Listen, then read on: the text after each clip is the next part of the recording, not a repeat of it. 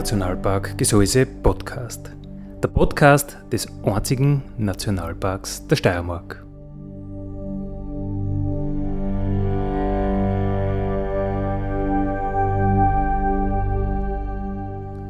Alle zwei Wochen neu mit Themen aus dem Nationalpark Gesäuse und aus der Nationalparkregion. Daddy,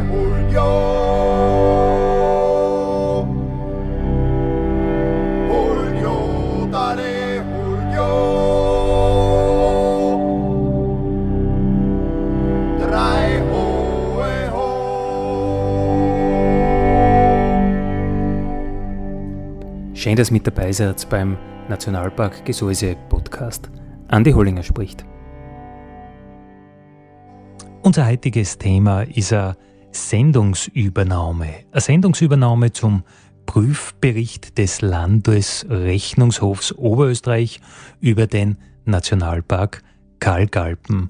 Christian Eichmeier, Radiomacher beim Freien Radio Salzkammergut und bei Radio Froh, führt Telefoninterviews mit dem Direktor des Landesrechnungshofs Friedrich Bammer und dem Direktor des Nationalparks Kalkalpen Volkert Meyer.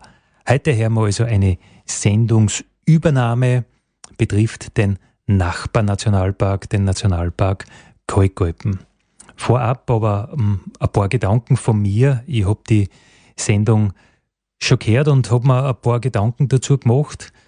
Mm, jeder Nationalpark steht einfach im Spannungsfeld zwischen Naturschutz und Tourismus. Wie viel Menschen vertragt ein hochwertiges Naturschutzgebiet, so wie es halt unsere österreichischen Nationalparks sind? Äh, was ist die Aufgabe des Nationalparks im Bereich Natur- und Umweltbildung? Und wo ist dabei die Schnittstelle zum Tourismus? Sprich, wo ist die Schnittstelle zu Essen, Trinken, Schlafen. Darf oder muss ein Nationalpark das fremd vergeben? Darf oder muss ein Nationalpark das selber machen? Ähm, ja, das ist im Nationalpark Kalkalpen am Beispiel der Villa Sonnenwend eben ein Thema in diesem Rechnungshofbericht gewesen und diskutiert worden. Eine weitere Frage die sie in jedem Nationalpark stellt, ist die Mittelausstattung. Und so werden wir es auch im Nationalpark äh, Kalkalpen hören, dass das ein Thema ist. Die Frage ist einfach, wenn man im Naturschutz als Nationalpark eine gescheite Arbeit macht, was darf das kosten? Ähm, ein bisschen ein Vergleich dazu im Nationalpark Gesäuse. Wie ist es bei uns? Bei der Gründung des Nationalparks Gesäuse ist ein Vertrag zwischen Bund und Land ausverhandelt worden, der die fin Finanzierung unseres Nationalparks sicherstellt. Der Vertrag ist aber nicht indexangepasst. Das heißt, es gibt noch, es gibt keine Inflationsabgöttung. Ebenso der Vertrag, der beim Nationalpark Gesäuse die Abgöttung der Fläche an den Grundbesitzer, an die steiermärkische äh, an die steiermärkische Landesforste regelt. Äh, hier gibt es keine Inflationsanpassung. Ihr müsst euch vorstellen, nach 20 Jahren äh, ohne Inflationsabgöttung, da hat der Nationalpark Gesäuse und auch die steiermärkischen Landesforste natürlich schon ganz schön zum Knappern und die Mittelausstattung, die eben da jetzt im Rechnungshofbericht mit dem Nationalpark Kalkalpen diskutiert worden ist, die betrifft, denke ich, jeden Nationalpark, nicht nur Österreich äh, weit, sondern wahrscheinlich weltweit. Was darf das einfach kosten? Äh, eine Tatsache, die man im Nationalpark Kalkalpen ebenfalls gleich sieht wie im Nationalpark Gesäuse. Unser Basisbudget, das kommt vom Bund und das kommt vom Land, aber das kommt dort aus Naturschutztöpfen. Das heißt, man kann sich bei jeder Ausgabe, die ein Nationalpark tätigt, immer die Frage stellen, was bringt es jetzt ganz konkret für den Naturschutz? Was hat ganz konkret die Natur davon? Kann man diskutieren, ob das eine oder andere vielleicht sinnvoll ist oder halt auch nicht. Ähm, die Frage muss man sich immer gefallen lassen. Ein Unterschied zwischen den beiden Nationalparks, Kalkopen und Gesäuse, Das ist seit jeher die Bemühung um die Erweiterung der Fläche. Im Nationalpark Kalkalpen ist dieser Erweiterungswunsch fix im Gesetz verankert. Der Nationalpark hat sich um eine Erweiterung seiner Flächen zu bemühen, steht dort im Gesetz. Äh, Im Nationalpark Gesäuse war das bisher in den äh, 18,5 Jahren, seit es uns gibt, noch nicht auf der Tagesordnung. Also wir haben natürlich Lücken geschlossen, äh, Servitutsflächen versucht in den Nationalpark zu integrieren, ÖBB-Flächen, die eben da den Bannwald für die Eisenbahn zum Beispiel äh, betreffen. Solche kleinen Sachen, aber eine große Flächenerweiterung ist beim Nationalpark Gesäuse noch nie angestanden. Beide Nationalparks sind sich aber natürlich einig, es gab durchaus sinnvolle Flächen, wo es Erweiterungen äh, gab, die naturschutzfachlich natürlich absolut sinnvoll, wenn nicht sogar fast notwendig wären. Soweit meine Gedanken. Liebe Hörerinnen und Hörer, Christian Eichmeier begrüßt Sie ganz herzlich zu seinem 154. Vorortbeitrag, in welchem es um den Nationalpark Kalkalpen geht.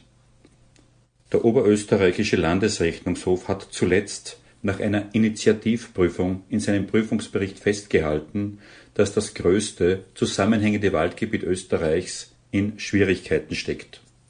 Die Gesellschaft, die den Nationalpark betreibt, hat zunehmend Probleme, finanziell über die Runden zu kommen. So wird analysiert. So wäre der Nationalpark knapp an einer Zahlungsunfähigkeit vorbeigeschrammt. Das Hotel Villa Sonnenwend ist einer von mehreren Punkten, die der Landesrechnungshof im Prüfungsbericht kritisiert. Dieses wird vom Nationalpark selbst betrieben und machte laut Rechnungshof allein im Jahr 2019 347.000 Euro Verlust. Ein Hotelbetrieb, so wird gemeint, sei nicht Kernaufgabe eines Nationalparks und gleichzeitig wird darauf hingewiesen, sich mehr auf den Schutz der Natur und nicht auf touristische Projekte zu konzentrieren. Seitens des Nationalparks wird der Ausbau des Hotels, welches zugleich auch das Bildungshaus des Nationalparks ist, verteidigt.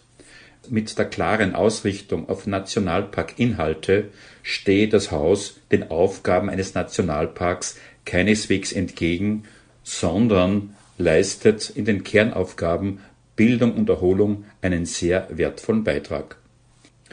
Den Hinweis auf die angespannte finanzielle Lage der Nationalpark Kalkalpen GmbH wird mit der Überlegung begrüßt, vielleicht kann neben einer sehr effizienten und sparsamen Mittelverwendung auch eine öffentliche Diskussion über die Mittelausstattung zu einer Problemlösung beitragen. Ich selbst habe den Diskurs mit Interesse verfolgt und habe, da ich mich seinerzeit im Jahr 1984 für die Schaffung dieses Nationalparks aktiv eingesetzt habe und auch mal bei der Besetzung im Hintergebirge mit dabei war, mit dem Direktor des Landesrechnungshofes, Ingenieur Dr. Friedrich Pammer, wie auch dem Direktor des Nationalparks, Diplom-Ingenieur Volkert Meyer, Telefoninterviews zu den Ergebnissen der Initiativprüfung geführt. Sehr geehrter Herr Direktor Dr. Pammer, der Landesrechnungshof hat in seiner letzten Initiativprüfung den Nationalpark Kalkalpen durchleuchtet. Was war denn Ihr Motiv, sich die finanzielle Gebarung, die zentralen Prozesse und die Organisationsstruktur des Nationalparks genau anzusehen? Ja, äh, der Landesrechnungshof hat bereits im Jahr 2002 in einer Sonderprüfung sich den Nationalpark angeschaut. Das war so quasi nach der Aufbauzeit dieser Organisation. Äh, und nach mehr als 20 Jahren war es bei uns dann immer wieder am Prüfungsplan, also auf der Themenliste, dass es wert wäre, sich anzuschauen und zu schauen, wie sich die Lage verändert hat oder weiterentwickelt hat, nachdem Nationalpark jetzt schon doch über 23 Jahre in Betrieb ist. Wenn Sie nun so über Ihre sehr fundierte und detaillierte Untersuchung drüber schauen und Ihr Resultat betrachten, können Sie den Hörerinnen und Hörern die Essenz Ihrer Erkenntnisse im Überblick darlegen? Ja, was sind so quasi die Grunderkenntnisse, die wir haben? Zum einen muss man sagen, oder kann man sagen, der Nationalpark ist etabliert. Er ist auch akzeptiert, wenn man zurückdenkt an die doch äh, heftigen Diskussionen, die mit seiner Gründung verbunden waren.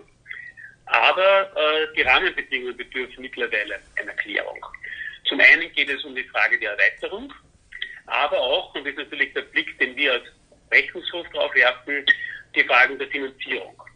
Weil die finanzielle Lage ist nicht rosig, darum sprechen wir von der notwendigen Konsolidierung. Und wenn man konsolidiert oder wenn man sich damit auseinandersetzt, braucht auch eine Priorisierung, weil wenn Mittel knapp sind, äh, muss man schauen, wofür werden sie vorrangig verwendet. Und da geht es dann um die Schwerpunktsetzung inhaltlich und da gibt es dann einige Detailfragen, die wir uns hier angeschaut haben.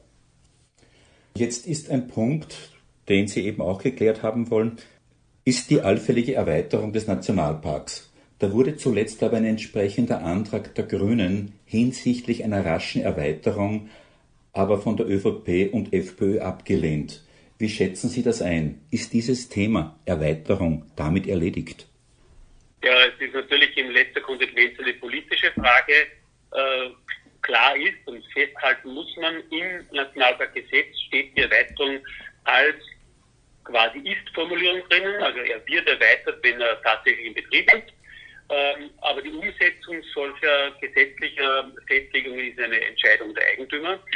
Äh, und jener, die darüber befinden, das ist der Bund und das Land Oberösterreich, die im Rahmen ihrer äh, 15a-Vereinbarung, also nach der Bundesverfassung, das ist ein Staatsvertrag, ähm, hier darüber zu entscheiden haben.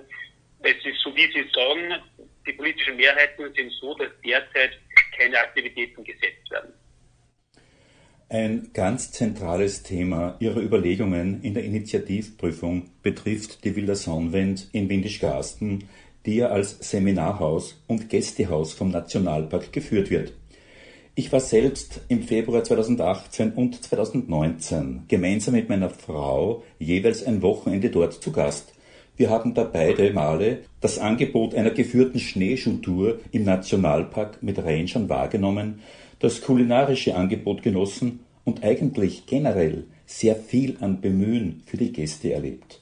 Bei der Führung durch die Ranger haben wir vieles Wissenswertes über den Nationalpark erfahren. Wir waren von beiden Wochenenden wirklich sehr angetan. Sie fassen dazu zusammen, es ist nicht Aufgabe des Nationalparks, ein Gästehaus mit bis zu 17 Arbeitsplätzen zu führen. Können Sie Ihren Zugang dazu etwas ausführen? Ja, das hängt natürlich äh, deutlich zusammen mit der von mir aufgezeigten Frage der Schwerpunktsetzung. Und da muss man schon ganz klar differenzieren. Das eine ist der Auftrag, der gesetzliche Auftrag der Vermittlung der Erkenntnisse und der Naturerlebnisse, der Bildungsauftrag. Der wird von der Nationalparkgesellschaft durch vielerlei Angebote äh, dem wird nachgekommen. Es gibt diese Ranger-Touren, die Sie äh, schon äh, erwähnt haben oder die Sie erlebt haben. Es gibt Ausstellungen, äh, es gibt Nationalparkzentren, sei es jetzt in Reichhaming, äh, Hengstpass in Mollen. Äh, hier gibt es viele gute Angebote, die diesem Ziel folgen und die diesem Ziel nachkommen. Das andere ist die Frage eines Seminarhotels. Das ist also im Kreis oder in der, in der Riege der österreichischen Nationalparks einzigartig. Das gibt es woanders nicht. Ähm, und ähm, ein Hotel, äh, wie es hier aufgebaut ist, ist äh, offensichtlich bislang wirtschaftlich nicht zu führen. Das haben wir schon vor 19 Jahren äh, als Problem aufgezeigt. Und daher ist es schon so, äh, die Ranger-Touren und das Bildungsangebot kann äh, aus vielerlei äh, Anknüpfungspunkten wahrgenommen werden. Sei es in jedem Hotel, in der Region, äh, sei es im Internet, in den Zentren des Nationalparks. Dafür braucht es kein Seminarhotel. Und das ist das, was wir aufzeigen. Man muss sich auseinandersetzen, wie ist die, die betriebswirtschaftliche Zukunft einer solchen Einrichtung und braucht man es, um die Ziele des Nationalparks erfüllen zu können oder ihnen nachkommen zu können. Das hängt wieder mit der Schwerpunktsetzung zusammen und das muss sich der Nationalpark oder die Gesellschaft gemeinsam mit dem Eigentümer schlussendlich aufmachen. So generell empfehlen Sie ja eine umfangreiche Konsolidierung der Finanzsituation.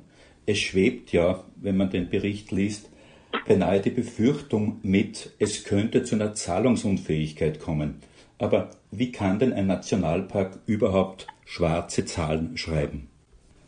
Ja, also das Thema der Zahlungsunfähigkeit, das haben wir aufgezeigt, dass äh, im, vorletzten Jahr gab es da mal ein Liquiditätsproblem. Äh, grundsätzlich äh, schreibt der Nationalpark also keine positiven Zahlen, aber auch hier muss man ganz klar differenzieren. Es gibt eine Nationalparkgesellschaft, das ist eine gemeinnützige GmbH. Wir sehen, diese ist laut diesem erwähnten Staatsvertrag, dieser 15a-Vereinbarung, vom Bund und Land zu finanzieren. Das heißt, da geht es nicht darum, etwas zu erwirtschaften, sondern das ist ganz klar, das wird öffentlich finanziert. Das heißt, die Eigentümer haben hier in Abstimmung mit der Gesellschaft festzulegen, was ist zu machen, was, wie sind die Budgetpläne und das finanzieren sie dann auch. Dass es hier die Frage der Effizienzmittelverwendung ist, ist keine Frage. Es braucht eine Transparenz gegenüber den Eigentümern nachzuweisen, wie das Geld verwendet wird.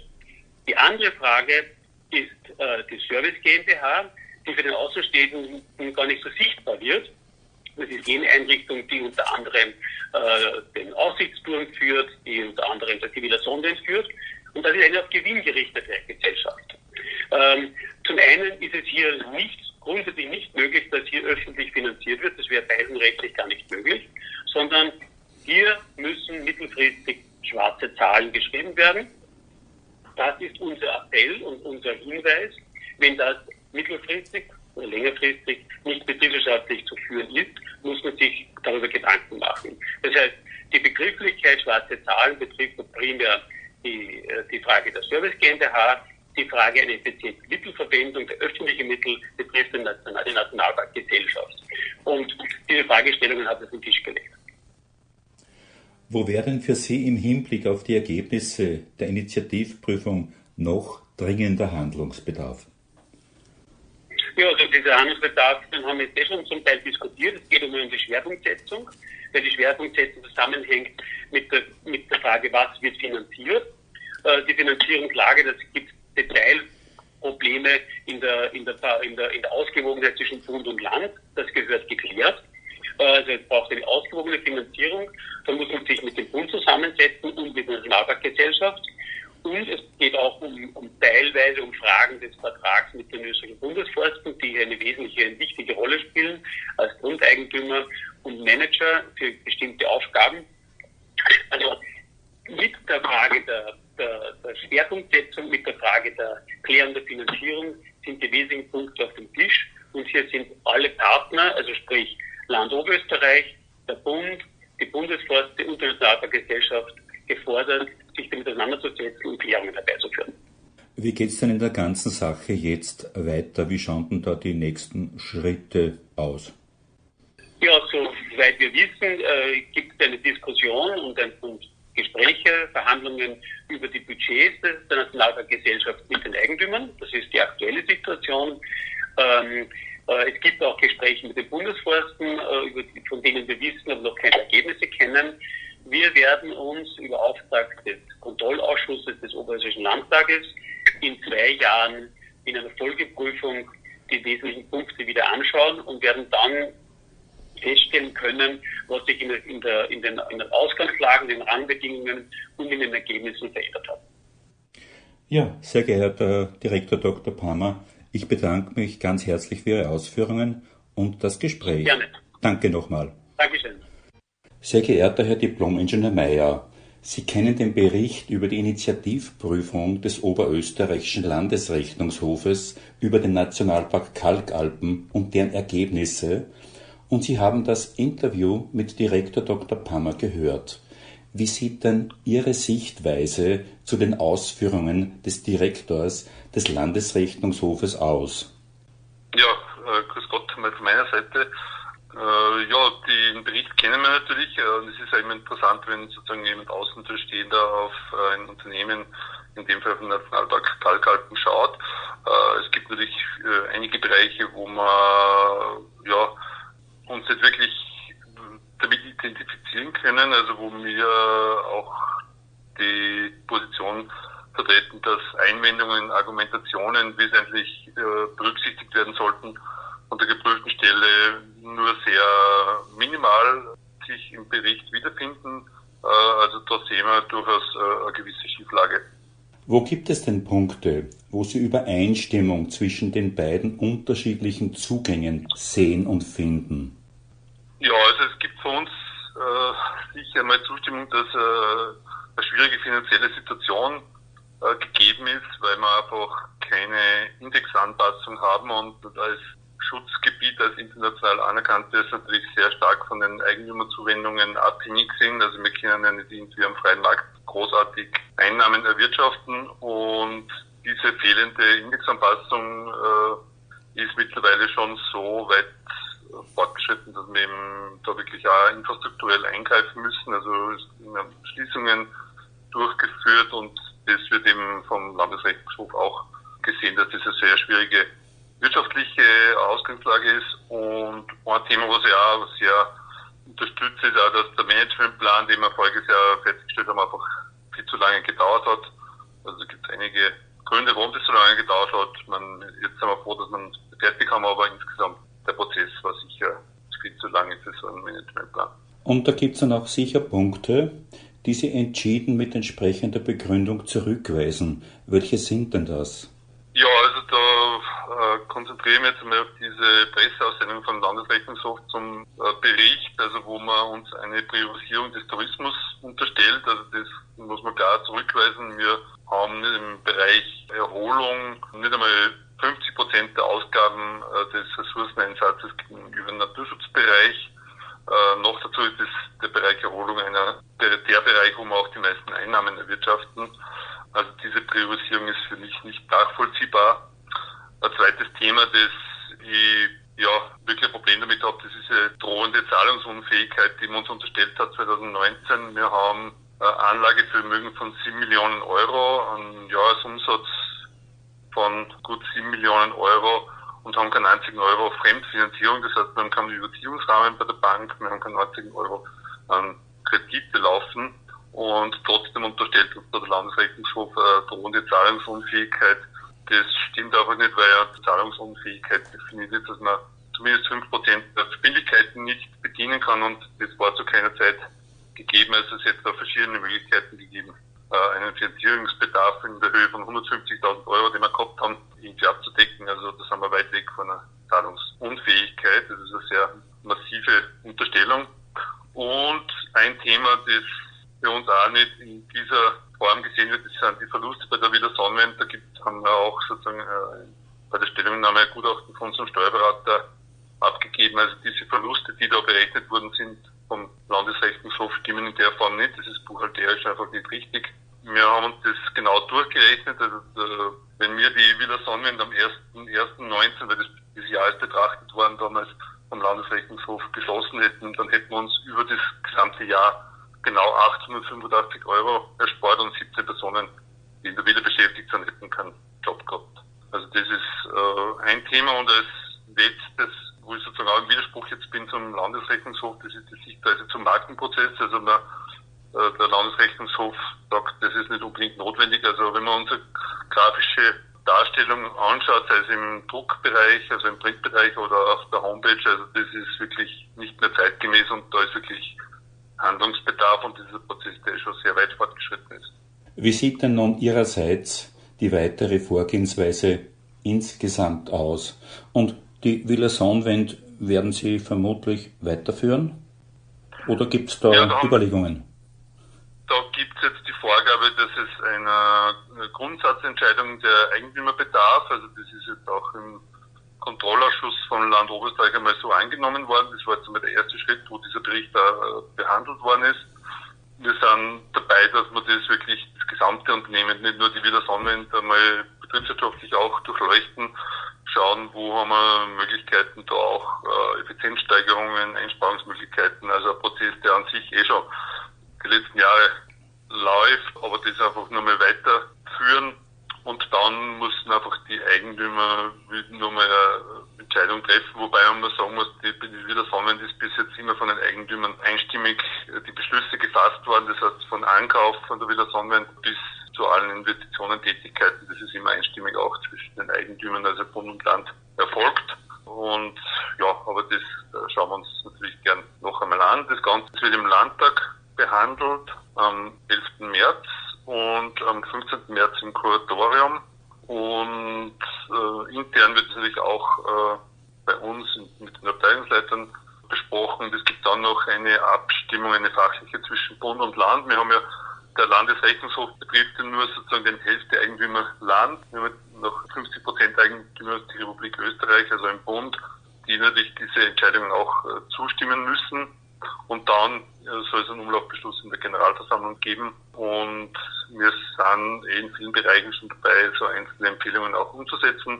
Und vom Landesrechnungshof gibt es dann in zwei Jahren eine Folgeprüfung, wo dann die Hauptempfehlungen, die von der Kontrollausschuss äh, angenommen worden sind, also es sind genau vier, überprüft werden. Wenn Sie sich nun für die Zukunft des Nationalparks etwas wünschen könnten, wie würde denn dieser Wunsch konkret aussehen? Ja, wir sind, da, wir sind der Waldnationalpark in Österreich. Wir sind da in einem Netzwerk mit den anderen Schutzgebieten, also Wildes Gebiet Dürnstein, Nationalpark Gesäuse, das alpenweit wirklich von der ökologischen Vernetzung her sehr bedeutend ist und einzigartig ist. Nur dazu haben wir diese besondere Auszeichnung als Weltnaturerbe, als einziges Weltnaturerbe von UNESCO in Österreich. Und diese Positionierung möchte man einfach weiterentwickeln. Arrondierungen wären natürlich gut, das heißt einfach Gebietsgrenzen ein bisschen anpassen, vielleicht also ein bisschen Erweiterung, ja. Äh, wobei da mir der Fokus auf den Wald am Herzen liege, also das ist mein persönlicher Wunsch auch. Und dann wäre es natürlich schön, wenn wir so eine angepasste Mittelausstattung hätten, dass wir diesen Nationalpark dieser Größe für unsere Nachfahren bewahren können und naturschutzfachlich auch gut entwickeln können. Also das wären so die Wünsche von meiner Seite und ja, vielleicht hilft uns da der Rechnungshofbericht ein bisschen, also zumindest für die Ressourcenausstattung ein bisschen mehr Spielraum auch bekommen. Eine Frage noch, wie stehen denn Sie zu einer möglichen Erweiterung des Nationalparks? Zuletzt wurde das ja eher abgelehnt, aber ich glaube, das Thema ist noch nicht ganz vom Tisch. Ja, es gibt also im Kontrollausschuss ist dieser Punkt jetzt, diese Empfehlung vom Landesrechnungshof äh, abgelehnt worden. Auf der anderen Seite hat es äh, vom Ministerium, da steht es im Regierungsprogramm, also vom Hefteigentümer für die Republik Österreich äh, das Thema Erweiterung. Also da gibt es auch immer wieder Initiativen. Das heißt, im Gesetz ist es verankert. Also wir werden, wir haben das für uns einmal für 2022 einmal äh, auf der Agenda, dass wir uns da mit Planungsarbeiten einmal auseinandersetzen. Also und Erweiterung ist, denke ich mal, unbedingt notwendig. Gerade die Pandemie jetzt zeigt uns ja, dass einfach die Natur zurückschlägt, wenn man sozusagen irgendwo das Ganze ausreizt und äh, gerade da kann der Nationalpark vielleicht auch einen wertvollen Beitrag leisten, also für die Menschheit in Zukunft. Ich glaube, das Bewusstsein für Natur ist gestiegen und da sind wir äh, auf einem richtigen Weg und das gehört einfach auch gestärkt, dieses Thema. So zum Abschluss, gibt es noch irgendwas, was Sie den Hörerinnen und Hörern zum Thema Nationalpark gerne weitergeben möchten? Ja, also wichtig, dass uns wirklich bewusst ist, dass wir da in Österreich den Waldnationalpark Österreichs haben mit der alpenweiten Bedeutung. Das heißt, diese ökologische Vernetzung hier im Süden Oberösterreichs, das ist einfach äh, einzigartig. Auf das können wir stolz sein. Und äh, für uns ist es natürlich eine sehr schöne Aufgabe, in diesem Bereich äh, wirken zu können. Wir werden auch in Zukunft mit Freude und mit vielen Initiativen diesen Waldnationalpark weiterentwickeln. Und ja, wir bedanken uns über die ganzen ideellen Unterstützungen, die wir einfach auch wieder spüren von den Menschen, die da Erlebnisse haben. Also und äh, diese Naturerlebnisse, die wollen wir einfach in Zukunft bieten. Also das ist unser bestreben und auf der anderen Seite natürlich auch Natur bewahren, also diese Urwaldreliktarten, äh, Buchen, Urwälder, also diese Bereiche, die den Nationalpark Kalkalpen dann auszeichnen, das auch für unsere Nachfahren zu bewahren. Ja, sehr geehrter Herr Diplom-Ingenieur Mayer, ich bedanke mich ganz, ganz herzlich für Ihre Ausführungen und wünsche natürlich weiterhin in Ihrer Funktion und für den Nationalpark alles, alles Gute. Danke. Ja, ich bedanke mich fürs Gespräch. Dankeschön wieder.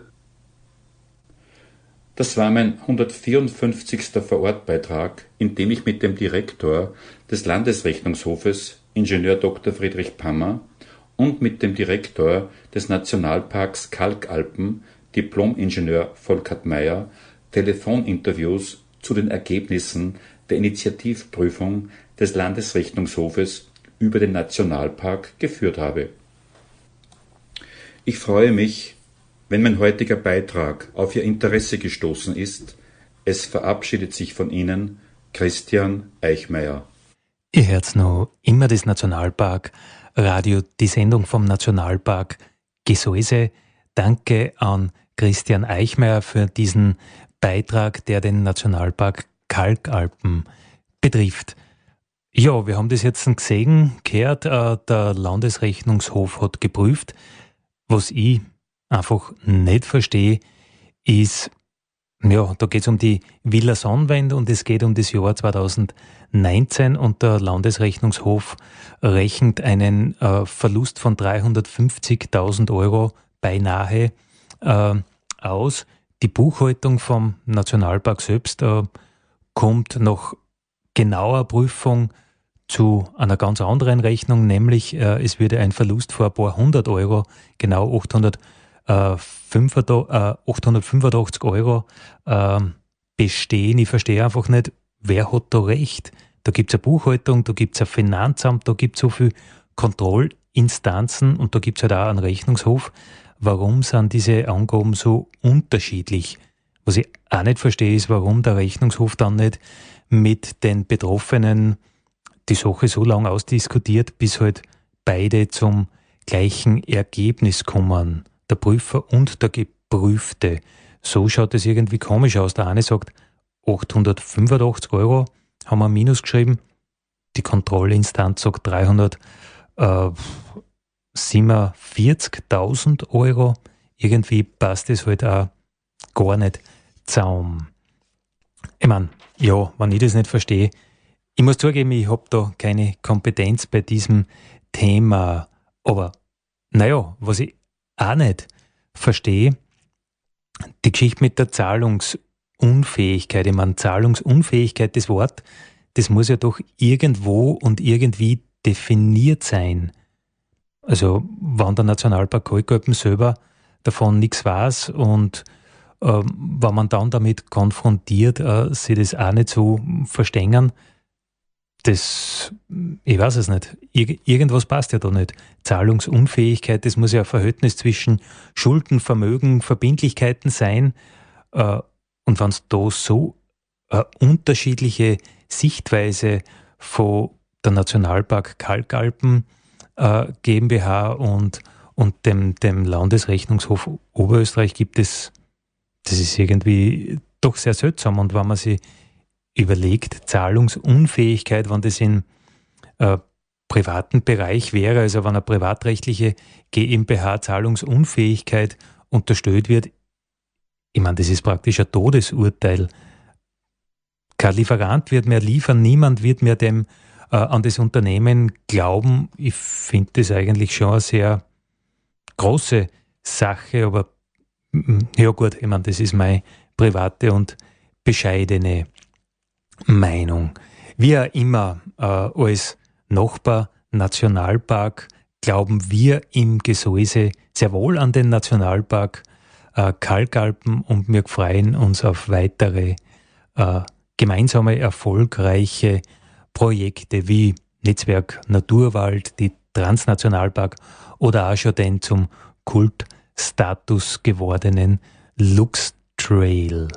Apropos Lux, wir freuen uns auch immer wieder, wann der eine oder andere Luchs von der Luchspopulation des Nationalparks Kalkalpen zu uns ins Gseis kommt.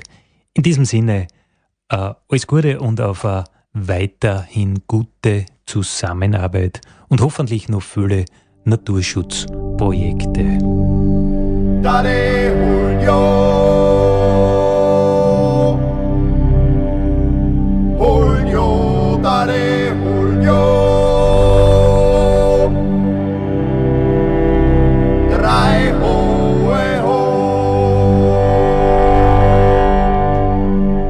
Das war der Nationalpark Gesäuse Podcast für heute.